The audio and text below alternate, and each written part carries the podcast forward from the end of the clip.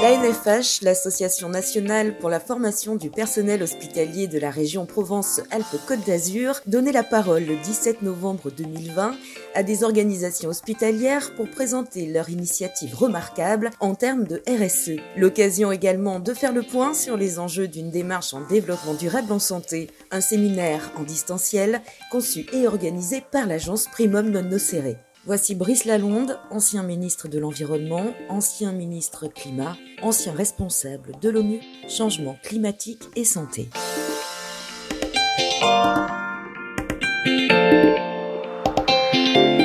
Alors le, climat, ben, vous le savez, hein, c'est très simple, hein, c'est aussi d'abord très angoissant. Hein.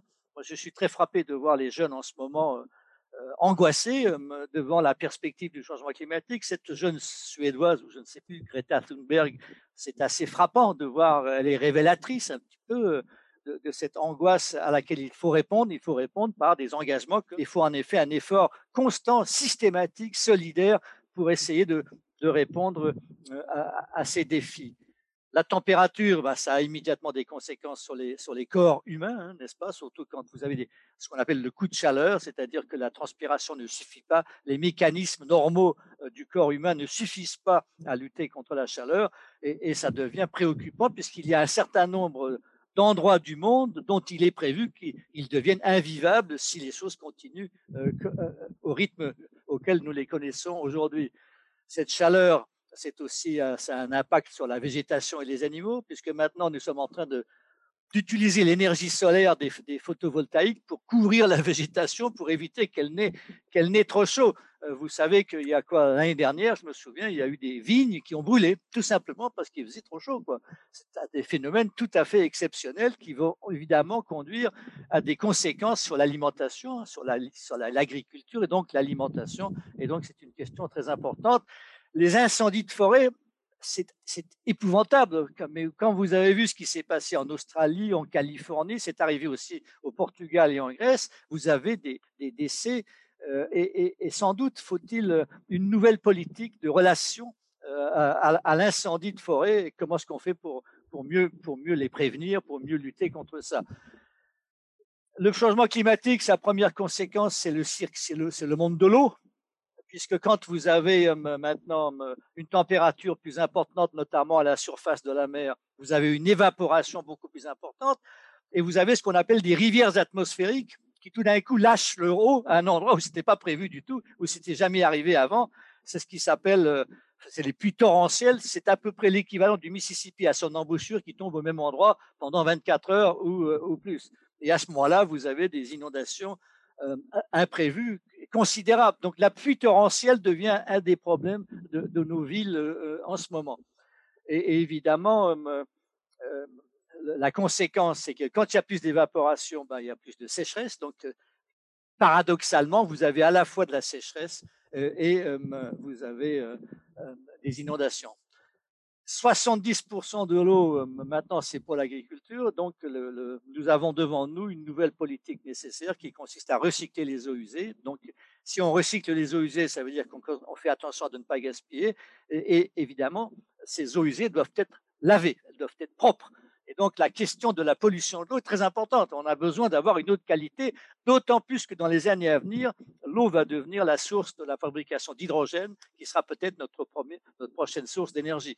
Donc la, question de l'eau devient extrêmement importante, le dessalement, comment on fait, etc. Tout ça, c'est ces, évaporations, euh, cette température de l'eau, c'est aussi plus d'ouragans. Hein. Vous avez en ce moment aux États-Unis, on va arriver à la à l'ouragan Iota. Il n'y avait pas assez de lettres de l'alphabet pour qualifier les 39, euh, 29 euh, ouragans qui se sont succédés euh, récemment dans les Caraïbes. Donc voilà tout ce qui se passe. Le, ce que dit le professeur Moutou est tout à fait juste. Les animaux se déplacent. Le changement climatique, c'est incroyable de voir les cartes de déplacement des animaux, à commencer par exemple par les poissons qui remontent. les animaux cherchent à éviter la chaleur en allant vers le nord ou vers le sud selon l'hémisphère. Et là, évidemment, il y a des tas de problèmes parce que ils se rencontrent, ils se battent, il n'y a pas assez d'eau, il n'y a pas assez de nourriture, et donc la taille des animaux est en train de diminuer. En ce moment, les animaux sauvages, leur taille diminue à la surface de la planète. Tout ça, c'est très systématique. Il y a le CO2, il y a le CH4. Le CH4, c'est le méthane. Hein. Il est en train de, aussi d'augmenter dans, l'atmosphère. Et il y a le protoxyde d'azote, ce sont les, principaux, et puis certains fluides.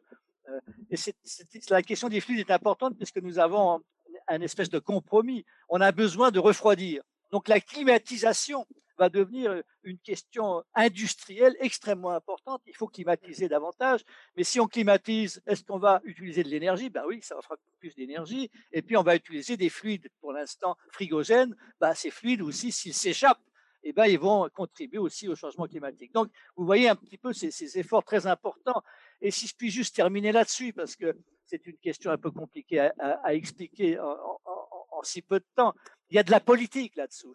C'est que quand vous dites, mon Dieu, il va falloir réduire le changement climatique, ça veut dire qu'il faut réduire les émissions de CO2. Qu'est-ce qui provoque les émissions de CO2 ben, C'est très simple, c'est euh, la combustion de ce qu'on appelle les combustibles fossiles, c'est-à-dire le charbon, le pétrole et euh, le gaz naturel. Or, ces trois sources d'énergie ont été les, les moteurs de notre prospérité, si je puis dire, dans le monde depuis de, de trois siècles. Et donc maintenant, il faut s'en passer. Il faut les remercier en disant merci pétrole, merci charbon, merci gaz naturel. Et maintenant, ciao, partez s'il vous plaît. On n'a plus besoin de vous. Donc vous avez évidemment tous ceux qui, produisent euh, ces, ces, ces, sources d'énergie, ben, ils ne sont pas du tout contents et ils rouspètent. Et je, le dis simplement parce qu'en ce moment, j'essaie de me bagarrer pour changer la réglementation thermique des maisons, des, des bâtiments. Et ben pour l'instant, à la fois au niveau européen et au niveau français, la réglementation des bâtiments ignore totalement le CO2. Ça, n'existe pas. On dit simplement qu'il faut économiser l'énergie. Bah oui, mais c'est très bien, mais il faut économiser l'énergie, il faut économiser l'énergie fossile. Voilà. Et ça, c'est pas dit. Donc, vous il y a une bataille parce que le gaz naturel résiste. Excusez-moi, mais euh, etc. Voilà. Donc, il faut que vous sachiez que vous avez devant vous beaucoup, beaucoup de travail. Et à la fin, alors je vais vous faire un scoop parce que on n'en parle pas tellement. À la fin, le changement climatique, c'est donc surtout le CO2 qui s'accumule dans l'atmosphère. Le CO2 dans l'atmosphère, eh ben, excusez-moi de vous le dire, il va rester pour l'éternité, sauf pour la partie qui est en contact avec les, les, arbres, avec la mer et avec un certain nombre de roches qui sont avides de CO2. Et donc, comme c'est pour l'éternité, ça veut dire que le changement climatique, il va continuer à s'accumuler. Ça va être de plus en plus. Et donc, à un moment donné, non seulement il faut arrêter d'envoyer du CO2 et, autres dans, l'atmosphère, absolument urgent, mais il va falloir extraire le CO2 de l'atmosphère. Il y a une grande tâche pour l'humanité qui consiste à capturer ce CO2 de l'atmosphère et à essayer d'en faire autre chose. Voilà. Donc ça, cette tâche-là gigantesque, ben, il faudra, il faudra sans doute aussi que, que, chacun y participe, notamment en plantant des arbres, par exemple, ou en cultivant de la végétation euh, un peu partout.